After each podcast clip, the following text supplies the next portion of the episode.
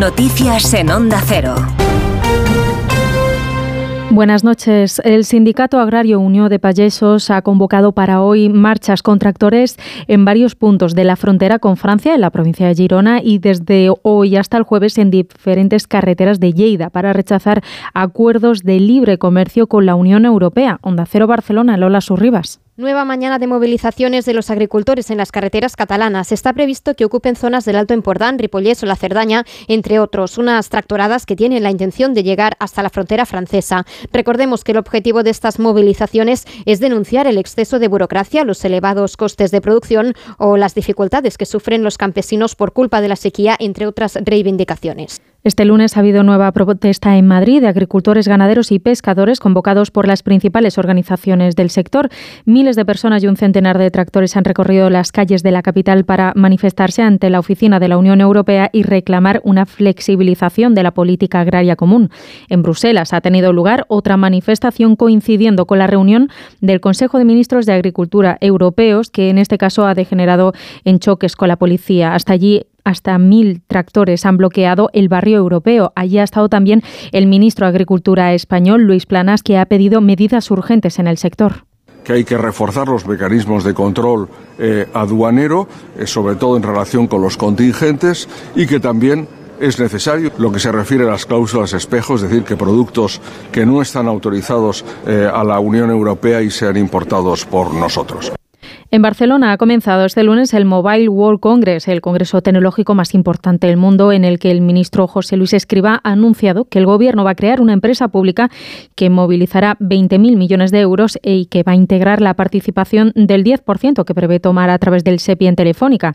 Hoy continúa este congreso y hasta el jueves, en el que el principal protagonista está siendo la inteligencia artificial, seguida de los avances en la tecnología 5G y 6G. Reacción en Barcelona, Ricard Jiménez. Samsung ha convertido en realidad un perro cibernético, Xiaomi ha presentado su propio coche y Eurecat expone una diadema que puede salvar vidas en el caso de sufrir un ictus agudo. El mobile ya no es exclusivamente por y para el móvil, de hecho pasa a un segundo plano cuando hablamos de la inteligencia artificial generativa, aquella capaz de generar contenidos, entender y razonar. David Hurtado es el responsable de innovación de Microsoft en España en declaraciones a Onda Cero. Tiene pinta que en poco tiempo razonará como nosotros y nos ayudará mucho. Luego yo creo que va a ser un poco raro, pero nos vamos a acostumbrar a hablar con las máquinas como quien habla con un amigo de toda la vida. Entre tanta novedad, el ministro de Transformación Digital, José Luis Escriba, ha anunciado la creación de una empresa pública para invertir hasta 20.000 millones de euros en participaciones empresariales, entre las que podría estar el objetivo del gobierno de comprar hasta el 10% de Telefónica.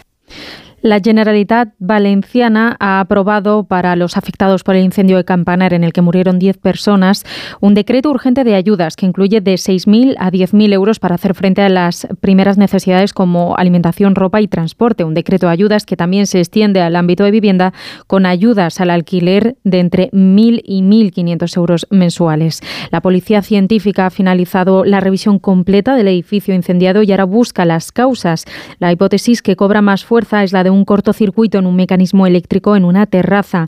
Los Reyes han estado este lunes en Valencia para mostrar su solidaridad con los afectados. Onda Cero Valencia, Amparo Piqueres. El rey Felipe VI y la reina Leticia han escuchado caso a caso y familia a familia a cada uno de los afectados por el incendio de Campanar, familias con las que se ha reunido en el Palau de la Música de Valencia y que les han pedido no ser olvidadas. Posteriormente, los reyes han visitado en la zona cero el edificio incendiado donde han saludado a los de emergencia que actuaron salvando vidas y apagando el fuego. Y en Ciudad Real, la Guardia Civil ha detenido a dos personas por haber intentado casar a la fuerza a una menor de 12 años en Granada por 3.000 euros. Onda Cero Toledo, Eva Martínez. La Guardia Civil ha detenido en Malagón, en la provincia de Ciudad Real, a la madre y al padrastro de una niña de 12 años a la que iban a obligar a contraer matrimonio a cambio de 3.000 euros. La menor había manifestado en su entorno social que estaba recibiendo agresiones físicas por parte de su madre y que no quería estar en su domicilio. Fue localizada en Baza, en la provincia de Granada, y actualmente se encuentra bajo la tutela de la Junta